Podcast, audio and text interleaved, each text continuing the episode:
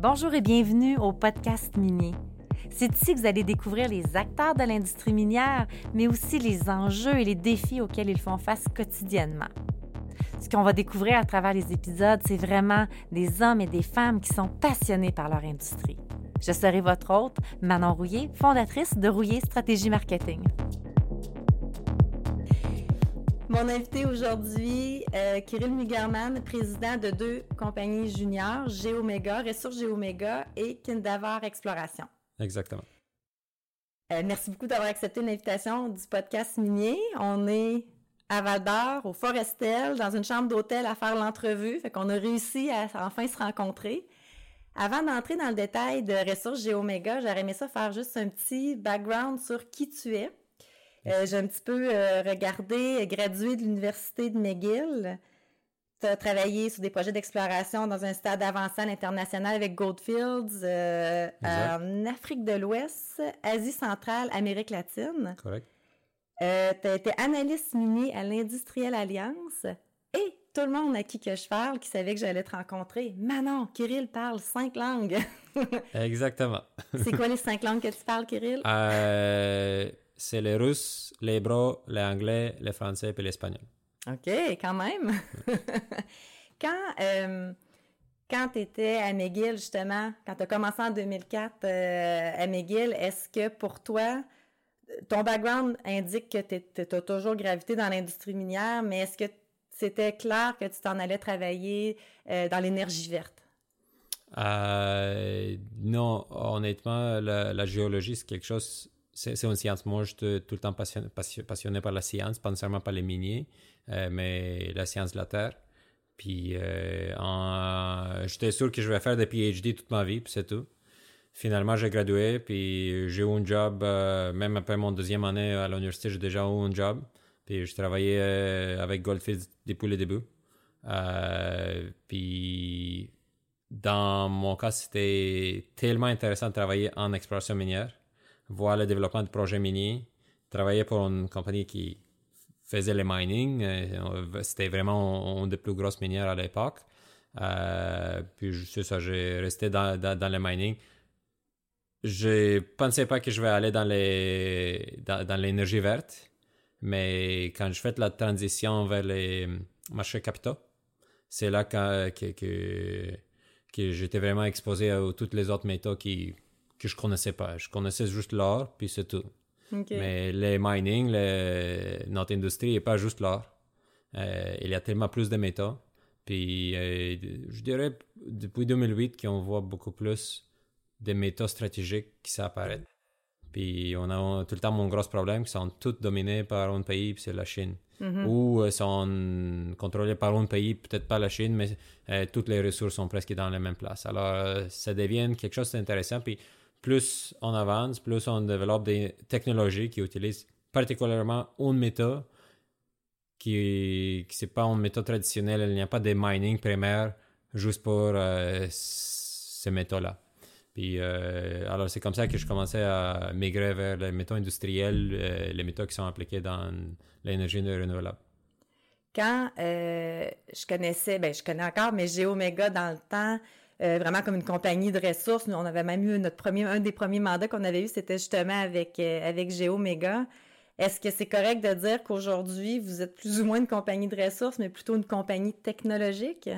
Oui, absolument. À GeoMega, si on va vraiment dans le passé, on parle de 2009-2010, euh, c'était vraiment une compagnie d'exploration minière. L'objectif était de trouver des projets de niobium, de terres rares, d'autres métaux stratégiques. Puis euh, on a fait vraiment une belle découverte. C'était 2010-2011, on a fait la découverte du projet euh, Montviel, qui est juste au nord de la belle sur mm -hmm. Jusqu'à maintenant, c'est la plus grosse carbonatite avec la mineralisation de Basse-Nacite qui est présente au Canada avec un calcul de ressources 4301. Mais avec ma expérience que j'ai eue en étant un analyste minier, j'ai analysé tellement de projets miniers euh, euh, en terre euh, qui, qui, quand moi j'ai joint l'équipe de Geomega et j'ai devenu le président en 2015, j'ai vraiment vu un manque dans, dans l'aspect des transformations. Il y a beaucoup de gens qui ne comprenaient pas, puis même encore aujourd'hui, ne comprennent pas le secteur de terre C'est pas le secteur terre c'est un projet, c'est un secteur minier, mais c'est un secteur minier qui est super dépendant de la transformation secondaire. Euh, sans la transformation secondaire, tu es vraiment un otage de, la Chine. Parce que sinon, on va faire juste le mining ici au Québec, on va faire du concentré, mais on va pas faire de l'argent avec ça. On va tout le temps envoyer notre concentré en Chine. Ça va être retraité en Chine, puis c'est là-bas, c'est là-bas qu'ils vont faire de l'argent, c'est là-bas qu'ils vont faire de la transformation, c'est là-bas qu'ils vont attirer des jobs. Alors nous, on va juste ouvrir un, euh, trou, on va faire des mining, c'est tout. Mais c'est pas ça l'objectif. Nous, quand on a des projets orifères, on fait tout ici. On a des, des, usines de transformation pour l'or. Mais pour le terrain, ça n'existe pas. Puis le terrain vraiment dépend de cette deuxième étape, la, prochaine étape, c'est la transformation secondaire. Tu parles vraiment de, euh, en lien avec la Chine. Euh, on sait que le Canada et les États-Unis travaillent sur un projet pour réduire la domination de la Chine, justement en lien avec les terres rares. Puis, euh, je disais la semaine passée qu'Ottawa et Washington veulent développer des projets miniers de terres rares en Amérique du Nord. J'imagine que c'est quelque chose que vous suivez ou est-ce que vous êtes même contacté par rapport à ça? Euh, oui, c'est sûr qu'on a eu de, la chance de discuter avec euh, les représentants de les États-Unis, des, Canada. Euh, les médias, je pense, ne comprennent pas à 100%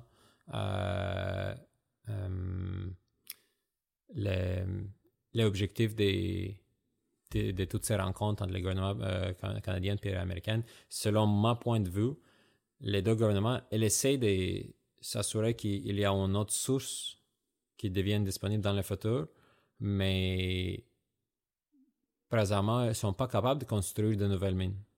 Euh, euh, dans toutes ces rencontres-là, si, moi je comprends bien, ils parlent de mines, mais tout le temps, ils commencent aussi à parler euh, de la transformation parce que en États-Unis aujourd'hui, ils ont un projet minier c'était un projet, une compagnie publique, euh, euh, Molly Corp, avec un projet très intéressant, Mountain Pass, qui a, eu, euh, qui a vu l'investissement de 1,7 milliard de dollars. Puis même après 1,7 milliard de dollars, est tombé en faillite. puis c'était développé durant la période la plus haute, quand le prix était très élevé. Alors imaginez-vous, avec tout ça, avec tout le prix qui, qui a augmenté, puis il n'était pas capable de rester en opération. Alors, c'est quoi le problème? C'est parce que la il manque la transformation. Qu'est-ce qu'ils ont fait avec euh, ce projet? Euh, tombé en faillite, puis était racheté pour 25 millions de dollars. Euh, avec 10% qui était racheté par un groupe chinois. Puis aujourd'hui, qu'est-ce qui se passe avec ce projet? Tout le concentré, tout le concentré de minerais, ça, ça, ça, va tout de suite en Chine. Alors, c'est ça le problème. Et ils ont une mine aux États-Unis, mais comment qu'ils peuvent profiter de ça? Puis aujourd'hui, ils ne profitent pas de ça.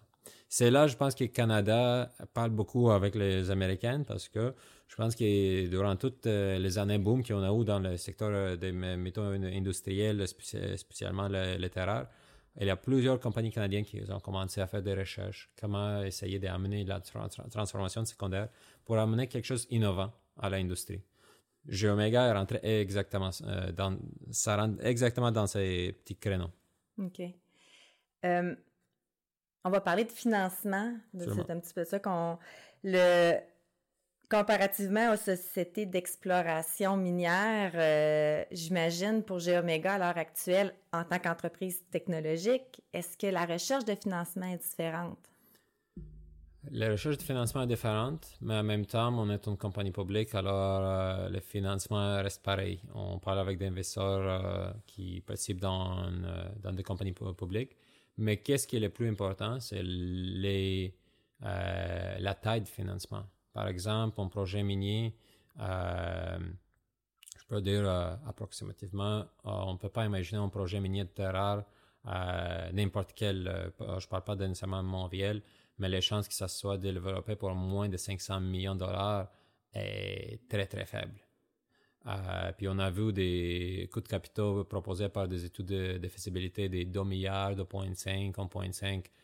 C'est des montants très, très difficiles à financer. euh, dans n'importe quel euh, secteur de l'industrie minière. C'est pas juste dans le terrain que c'est difficile à financer un projet d'un milliard. Euh, puis, qu'est-ce que nous, on a amené? Moi, comme en, tant qu'analyste, j'ai observé plusieurs projets de technologie. puis, à chaque fois, le problème que j'ai observé dans les projets de technologie, c'est on développe une nouvelle technologie, on appelle ça une boîte noire. Euh, ça fonctionne avec une usine pilote, mais maintenant on va agrandir ça à, une taille d'une mine. ça prend une centaine de millions pour faire ça. Puis à chaque fois qu'on a vu une compagnie qui essayait de construire une usine d'une taille minière euh, avec euh, en, base, en,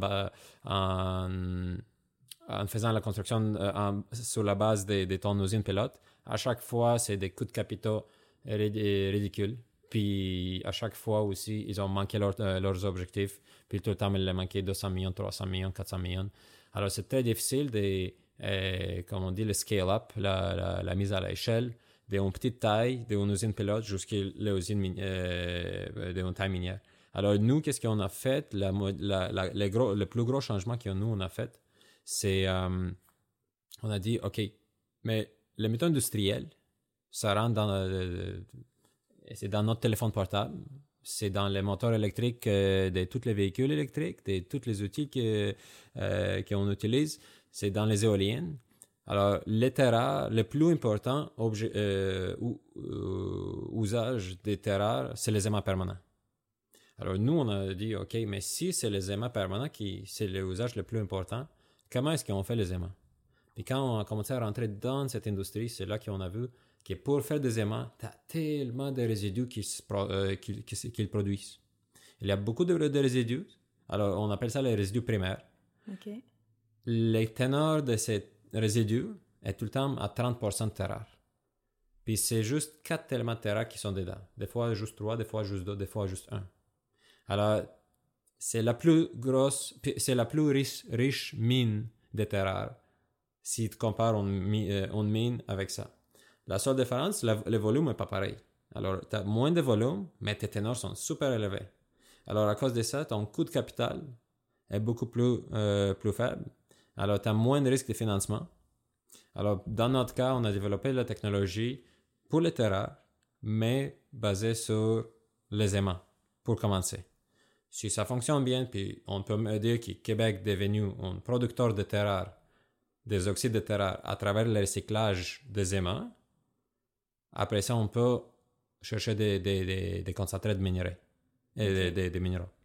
Puis c'est comme ça qu'avec un coût de capital, au début, c'est juste, on parle de 2,6 millions de dollars euh, pour euh, possiblement chercher des, revenus de 30-40 millions de dollars euh, avec des marges de 20-25%.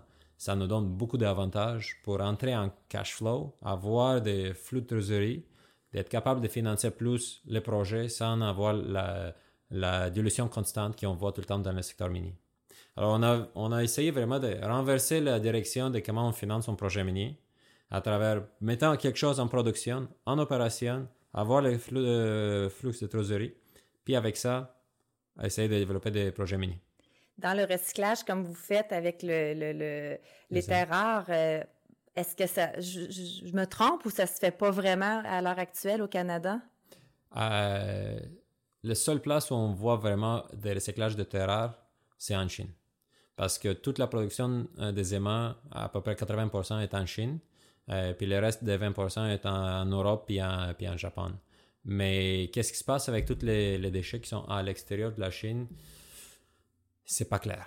On sait qu'il y a des, manières que les, toutes ces rebuts euh, des aimants rentrent illégalement en Chine. On voit beaucoup des euh, d'intérêt en Europe pour développer des technologies de recyclage. Mais moi, je dirais, Geomega, on est dans ça à peu près 5 ans maintenant. Puis on est tellement proche maintenant de mettre les premières usines ici au Québec. Puis avec ça, on veut attirer tous les volumes qui sont disponibles à l'extérieur de la Chine, ici au Québec. Puis dire que Québec est maintenant capable de, euh, de produire des oxydes de terre. C'est qui justement le client final de Geomega?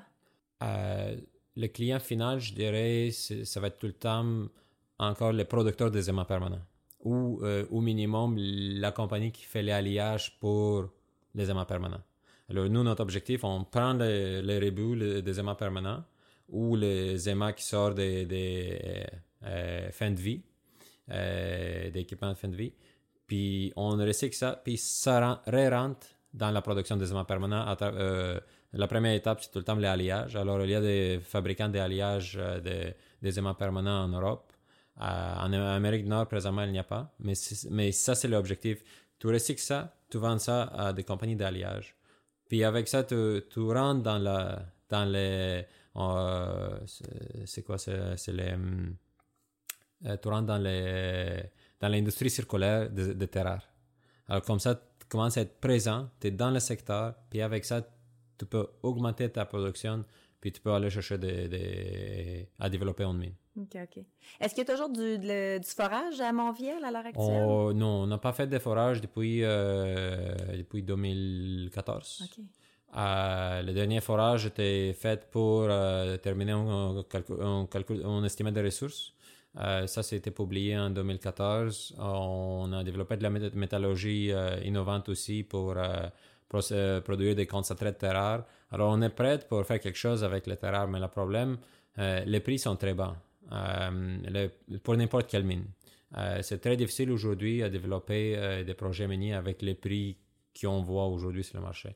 Alors, c'est pour ça, développer un projet de recyclage, avec un coût de capital de 2,6 millions de dollars, c'est beaucoup plus euh, intéressant euh, qu'aller chercher des, financements de 500 millions de dollars et plus. On n'a pas vraiment fixé un coût de capital pour Montviel. On n'a pas rendu jusqu'à ce stade. Mais c'est sûr qu'on a vu que tous les autres projets avec des coûts de capital, des, des, même, même des projets qui avaient des coûts, de capital de 300 millions de dollars, ça n'existe plus aujourd'hui. C'est tous des projets qui étaient intéressants, mais avec quand les prix sont tombés, euh, ils sont plus économiques. Avec euh, le, les terres rares, euh, les véhicules électriques, on s'entend que c'est pas là pour partir. Là. Ça va juste, il va juste en avoir de plus en plus. La demande va être là. La demande des cellulaires va aussi sûrement augmenter. Est-ce qu'on peut s'imaginer que Géoméga va, dans X années, avoir éventuellement sa propre mine? On espère que oui, on pourra développer une mine au Québec. Euh, aujourd'hui, c'est difficile à dire parce qu'on ne contrôle pas euh, les marchés chinois, on ne contrôle pas les, euh, la capacité de la production là-bas. C'est très difficile à dire combien de production qu'ils peuvent tout le temps ajouter. Ça, c'est un des avantages aussi avec le, le, recyclage. En pourcentage des marchés globaux, tu es vraiment petit. puis quand tu es petit, tu passes en dessous de radar. puis quand tu mets une mine, tout le temps, tu prends minimum 5%, des fois même 10% de la production globale. Alors, tu causes de la pression sur le marché. Puis, si ça cause, euh, à cause de ton projet minier, tu vas éliminer plusieurs projets en Chine, qu'est-ce qui va t'arriver? Et le prix va tomber, puis ça va affecter toi, puis les projets en Chine qui sont supportés par le gouvernement vont encore sortir gagnants. Euh, puis c'est exactement ça qu'on a vu avec les projets américains. Euh, alors ça, c'est le plus gros problème. Avec le recyclage, tu peux rester, tu peux rentrer, tu peux tranquillement développer tes projets. Alors ça, c'est le plus gros avantage qu'on a à en avoir, à, développer les terres ici au Québec, mais à travers la technologie.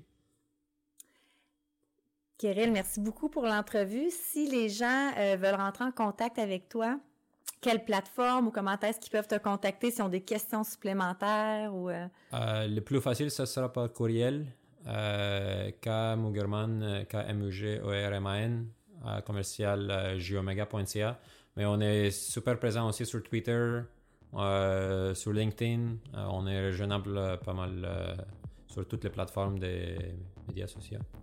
Ben merci beaucoup. Merci